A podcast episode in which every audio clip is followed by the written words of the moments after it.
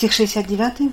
«Умножися на мя неправда гордых, аж же всем сердцем моим испытывай заповеди Твоя». Стих этот и следующий показывает, как способствуют совершенству нравственному людские напраслены в руках Божьих, и они обращаются в орудие для образования человека и обучения его добру. Спаситель сказал святым апостолам об лице и, всех, и всем верным, что он изъемлется и изъемлет их из мира, и что за это будет ненавидеть их мир. Если бы, говорит он, вы были от мира, то мир любил бы вас, как свои щадия. Ныне же, поскольку я изъял вас из мира, то мир вас не перестанет ненавидеть. Так это всегда и бывает. Входит ли соприкосновение кто с людьми века сего ревнитель о богоугождении или нет, одна известность о том, что он таков, отвращает от него живущих в самоугодии. И это понятно, он обличает их собою. Они не могут отрицать, что сами должны быть такими же, как он, но терпеть не могут, когда он напоминает им об этом. Да и опять, хотя ничего не говорит им, но мысль о нем, а тем более о присутствии его, растревоживает их совесть, которая начинает их точить значит он и виноват. Бесстречный неприязнь, неприязнь к нему глухо ходит по сердцу, но при встрече, при первой встрече обнаруживается недоброходством и желанием мешать во всем и вредить ему. Желания обращаются в дела, и чем дальше, тем больше. Без вины виноватый, богобоязненный человек со всех сторон осыпается укорами, напасленными, обидами, оскорблениями. Не может этого он видеть и хоть благодушно терпит, но перед Богом правильно свидетельствует, что умножились на него, и все более и более умножается неправда людская. Умножися. Пророк не жалуется, а только свидетельствует о том, с тем, чтобы сказать «они свое, а я свое». Чем усерднее кто работает Господи, говорит о святой Амросе, тем более возбуждается, возбуждает к себе врагов, как тот мужественный борец, который вызывает против себя нажайших соперников, чтобы, одолев их, стяжать светлейший венец правды. Неправда. Что-то и воодушевительно, что что-то воодушевительно, что неправда. Но вы терпите скорби, говорит святой Петр, об этом и не тяжите много. Об одном только заботьтесь, чтобы не было по вашей какой-либо вине. Если же стражите только, страдаете только за то, что ревностно служите истинному Богу, то радуйтесь. А еще укрепляем, укрепляемые бываем о имени Христовы, блажение есть, яко слава и Божий Дух на вас почивает.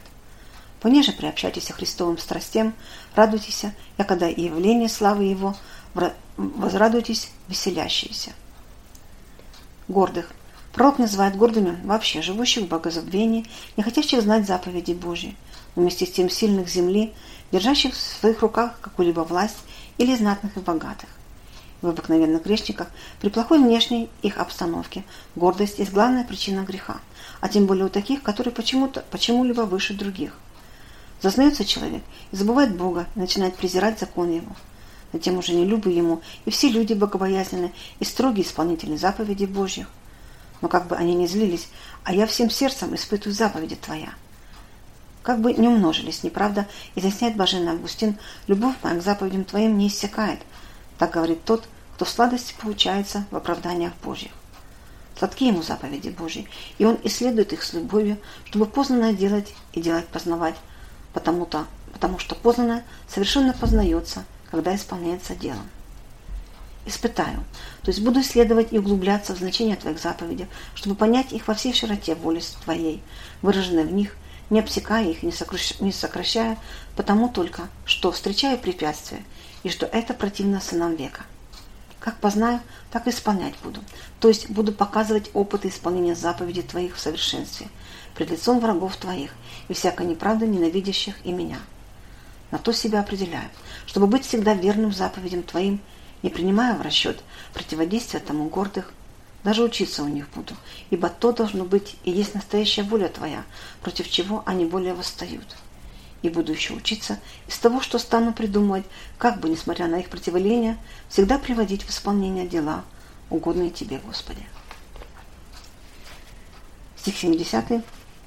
«Усырися, яко млека, сердце их, а я же закону Твоему поучися». Что вышло из умножения неправды гордым из-за верности заповедям человека богобоязненным? У тех сердце ожестело или отолстело, а этот – вполне обучился закону Божьему.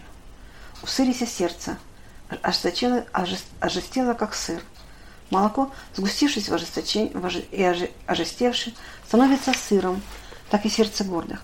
По природе мягкое, жестеет от неправды. До того простерли гордость, говорит святой Афанасий, что сердце в них стало как сыр. Это сходствует, пишет Феодорит, с пророческим изречением. «Одебели бы сердце людей с их, и ушима своими тяжко слыша, и учима, и очи смежиша». Сходатайствуется и с тем, что в книге Исхода сказано о фараоне. «Ожесточися сердце фараонова». Посему пророк говорит, они имеют сердце упорное, и сами притворили мягкость его в грубость, потом тому, как сгущает и усеряет молоко. А я таял, и поучаю, а я таял, поучаясь закону твоему. Значение это одно и то же. Упорное противление Богу и Божьим порядкам, у, у ты, утолсте, расшири и забы Бога, создавшего его. Сердце святых, говорит святой Афанасий, утонченно, а сердце гордых утолщенно. Так бывает с бедным сердцем человеческим потому, что не в ту сферу вводит его неправда, какой ему следует быть по естеству. Вот оно и сжимается. Молоко, пишет святой Амбросий, по природе своей чисто, приятно на вид и подвижно, когда портится, то закиснет. Так и сердце человеческое. По природе чисто, мягко, тепло, но когда примешивается в него порог, оно холодеет, жестеет и мрачится. Молоко Акиши седается, оседается и уже не имеет свойственной ему приятности – так и человек, пока не поврежден неправду, бывает приятен в словах и в обращении, но когда уклоняется в неправду, изменяется, ибо иным становится сердце его. Неправда сжимает его, и вместо приятного доброходства оно исполняется горечью недоброжелательства. Так усыряется сердце гордостью, неприятностью и неприязнью, когда естественную его кротость, источающую доброту, повреждает закваской злобы и лукавства. Жестеет сердце в первых опытах неправды, потому все более и более ожестевает. Конец этого состояния это конец этого состояния ожесточения. Противоположность всему богобоязненного под действием неправд созревает обученность закону, созревает обученность закону, подвижность на всякое добро и твердость, заведение, начинаемых добрых дел до конца. А как он не почувствовал, только долго стоял в добре, но всем сердцем, по любви к нему и напаче к тому, кто, Господу, кто дал закон, то тем больше он устаивает в нем, несмотря на ожесточенное сопротивление тому, тем теплее согревается сердце любовью, тем оно мягче и человек сердечный. Сам он всегда тепл и вокруг себя распространяет теплоту. Пророк говорит, поучился, научился, узнал, все обсудил или делом изучил, и знает твердо, содержату в сердце, что не встретилось бы мне, нет нужды ломать голову, чтобы усмотреть, как лучше поступать, Само сердце мне, так, то, мне то говорит. Как из порочного сердца, по слову Господу, при разных встречах исходят помышления злые, так и из сердца доброго исходят помышления добрые, указывающие, какое добро и как следует сделать в тех или других обстоятельствах. Поучился упоминать слово апостола о чувствах, обученных рассуждения добра и зла. Таким образом, оправдывается самым делом то, что неправда гордых, устремляемая по попущению Божью, на боящихся Бога и хранящих закон Его, есть по Его промыслительному усмотрению школа для обучения всех последних в добре. И пророк, говоря, что научился, свидетельствует, что цель обучения достигнута, что школа эта действительно доводит поступающих не до того, что требует изучения и для чего они вводятся в нее. Так-то в жизни все зависит от того, каким духом встречаются случающие, бывающие случайности. Ни одна из них по природе своей не ведет к злу, зло от произволения. Что вредного для Иосифа делала жена Пантифриева, ничего, она только в большем блеске явила его целомудрие, а другие сами напрашиваются на грех. Будь твердо, и внешние случаи, могущие ввести грех, не только не повредят тебе, и, напротив, послужат к большему утверждению тебя в добре. Одна устойчивость проложит дорогу к другой и так далее. В конце, в конце добудется стойкость, в добре не легкая, а любовная, сердечная, привлекающая. Стих 71. Благом тебе, яко смирил Мессии, я когда научуся оправданием твоим. Как успешно окончивший курс в каком-либо заведении изъявляет сердечную благодарность обучившим его, так и пророк, прошедший Божию школу нравственного обучения – горестями жизни и напрасно людскими благодарит Бога, ведшего его в этот скорбный путь обучения и проводившего через него с успехом. Когда говорит «я когда научуся», то указывает не цель Божью и в смирении его, а свидетельствует о достижении ее. Мысль у него такая. Вел меня Господь в эту школу, чтобы научить. Я прошел этот курс, и теперь, слава Богу, научен. Иначе не научиться бы мне. Святой Афанасий пишет, пророк как бы так говорит, благодушество в немощах, оскорбление в нуждах, в гонениях, в теснотах, только бы явиться достойным оправдания твоих, ища того, чему иначе и научиться невозможно. Пророк, говорит Феодорит, восписует врача, а, а благодарность, врачу благодарность, жестокие врачества, да знал, что ими возвращено здоровье. Господь мог бы обучить и не вводя в лишение скорби, но того требует правда и благость. Грешник, кающийся, исправляющийся, то есть обучающийся заповедям, идет из области греха, противоположно тому, как погружался в нее. Возлюбив грех, набрав в себе греховных навыков, привязался ко множеству вещей, удовлетворяющих этим навыкам. Такие вещи ценны в очах его. Господь снимает с них эту прозрачную ценность отнятием их, показывая делом, сколько они ничтожны и сколько грешат, действуя в угождение людям. За это отплачивается он, покаявшись, принося благодушно напрасленные от людей. Иногда даже от тех, которым угрежде угождал. Лишение и напраслены – это очистительный путь. Припомним и тактику врага, который всегда встревает со своими злоумышлениями. Пока у кающегося и исправляющегося еще не испарилось сочувствие к предметам страстей, то тех, до тех пор он надеется возвратить опять к себе бежавшего из этой области, возбуждая злые помыслы и пожелания. Но когда сочувствие это иссякнет, и в сердце водворится трезвенность и чистота, тогда этот способ сознания уже не поддается ему, ему никакой надежды на успех. Он обращается к другому. Не успел улечь в похоть, ну так, устроит дело так, чтобы улечь его в ненависть. Для этого враг поднимает против своего нелюба людей, подручных себе, и вот начинают они осыпать его оскорблениями, насмешками, обидами, притеснениями, гонениями, всяческими неправдами, даже сами не понимая иногда, для чего так делают. Но труженик, понимающий, откуда все это исходит, с какой целью, все терпит благодушно. И как бы не были чувства напра... чувствительно напраслены, всячески старается не впасть в неприязнь кому-либо и не дать таким образом врагу восторжествовать над собой и не лишить его плода и всех прежних трудов, подъятых в борьбе с похотью. Сам Господь, попускающий такие искушения, помогает ему устоять. Тогда враг перестает бороть его с этой стороны, и я на что нападение его готовит труженика только венцы, а его злоумышлениям не, пос, не пособствуют. Когда враг от, отстает, тогда и людские напраслины прекращаются.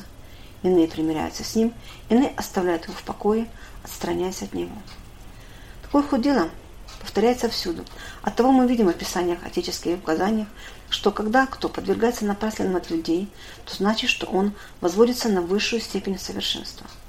Прошедший эти испытания является очищенным, как золото в горниле, и сияет светлости боголюбезного образа, нрава, смирением, сокрушением, кротостью, правотою, милостивостью, чистотою, миролюбием и миротворением. Он есть один из тех, о коих свидетельствует святой апостол, и же Христовый суть, плоть распяша со страстьми и похотьми, а таковы не в законах. И потому, если он сам не им предписывает, предписывается, а является у них самих, подворенным в сердца их. Стих 72. Благ мне закон уст твоих, паче тысяч злата и серебра. Это-то и есть совершенство, которым труженик, исходя из горнила искушений, как указано перед сим. Благ ему закон, потому что он здесь им проникнут. Ни мысль движения, ни желание, стремление, ни сердце сладости вне закона не имеет, но все в нем обращается. Ум находит в нем удовлетворительное решение всех своих вопросов, сердце – удовлетворение всех вкусов – воля – достижение всех желаний. Вот потому-то он и благ, что дает высшее благо, какого только может желать человек, а именно покой духу. Апостол в послании к филиппийцам объясняет, почему это так.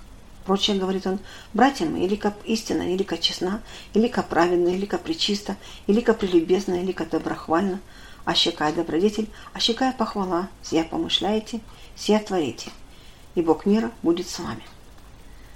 Закон есть выражение воли Божьей. Если законом полно внутри, полно все внутри, значит воли Божьей полно. Элемент божеский, приняв внутрь, растворен со всем существом человека. Он и служит проводником для вселения внутри Бога и приготовляет ему достойное жилище. И вселяется любя общительный Бог, а где Бог, там все желанное и превожделенное. Из строгого обучения, о котором поминалось впереди, у Господа цель та, чтобы, очистив душу, приготовить себе жилище в ней. Еще и в создании по образу и подобию своему он назначал ее для этой цели, но попадение расстроило дело. Оно принесло в нас нечистоту страстей, отдаливших Господа. Сделалось невозможно войти ему в общение с душой, пока в есть страсти.